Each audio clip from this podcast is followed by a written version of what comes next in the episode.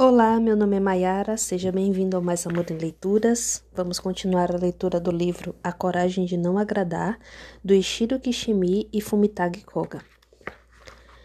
Os jovens caminham à frente dos velhos. Jovem. Reconheço que certos aspectos do trabalho estão ligados à contribuição para os outros. Mas a lógica que diz que oficialmente você está contribuindo quando na verdade está agindo em benefício próprio não passa de hipocrisia. Como você explica isso? Filósofo. Imagine a seguinte cena. O jantar terminou em casa e ainda há louça na mesa. Os filhos foram para o quarto e o marido está sentado no sofá vendo televisão. Sobrou para a esposa lavar a louça e limpar tudo. Para piorar, a família acha isso normal e não move um dedo para ajudar. Numa situação, normalmente, nessa situação, normalmente a esposa pensaria: por que eles não me ajudam? Ou por que preciso fazer todo o trabalho? Mesmo que a família não agradeça, a mulher quer ser considerada útil. Em vez de pensar no que os outros podem fazer por ela, a mãe pensa no que pode fazer pelas outras pessoas e resolve pôr em prática.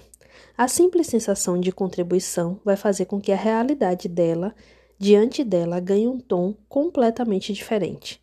Se ela lavar a louça resmungando, talvez ninguém queira ficar por perto e todos acabem mantendo distância.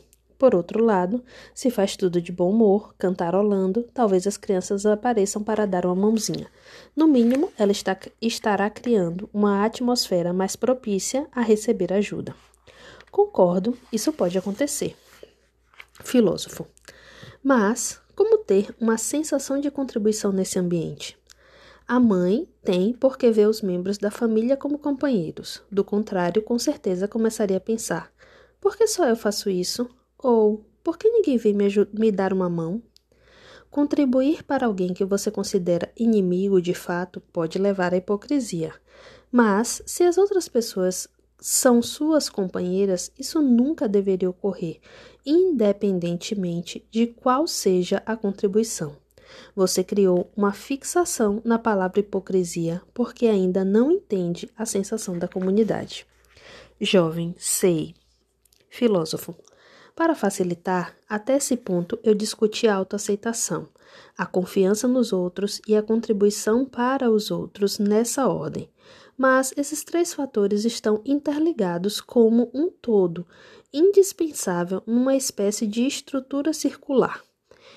É por se aceitar tal como é que você tem confiança nos outros, sem medo de ter passado para trás. E é por depositar confiança incondicional nos outros e sentir que as pessoas são suas companheiras que você consegue se engajar na contribuição para os outros. Por fim, quando contribui, você adquire a consciência profunda de que é útil e alguém a alguém e se aceita como é. Está com as anotações que fez no outro dia? Jovem.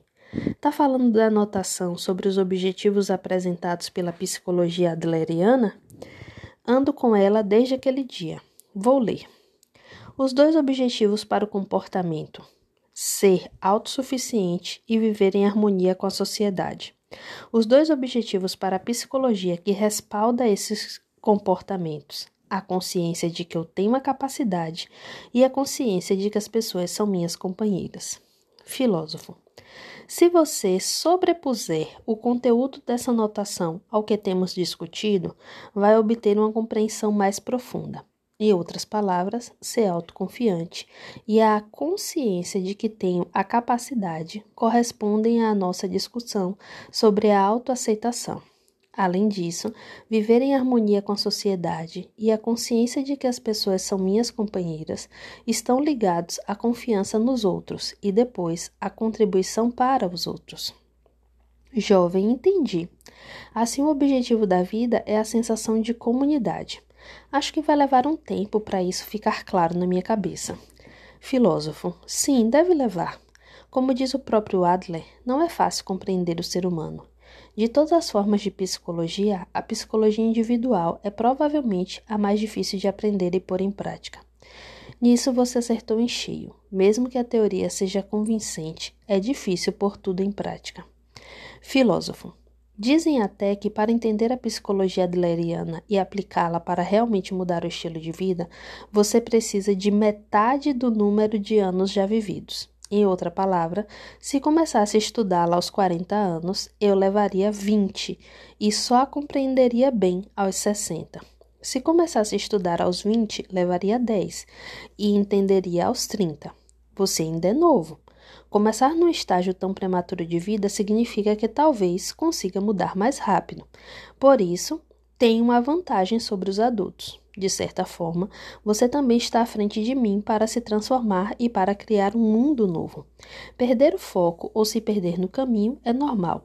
Não dependa de relacionamentos verticais, nem tenha medo de ser detestado. Apenas siga em frente com liberdade.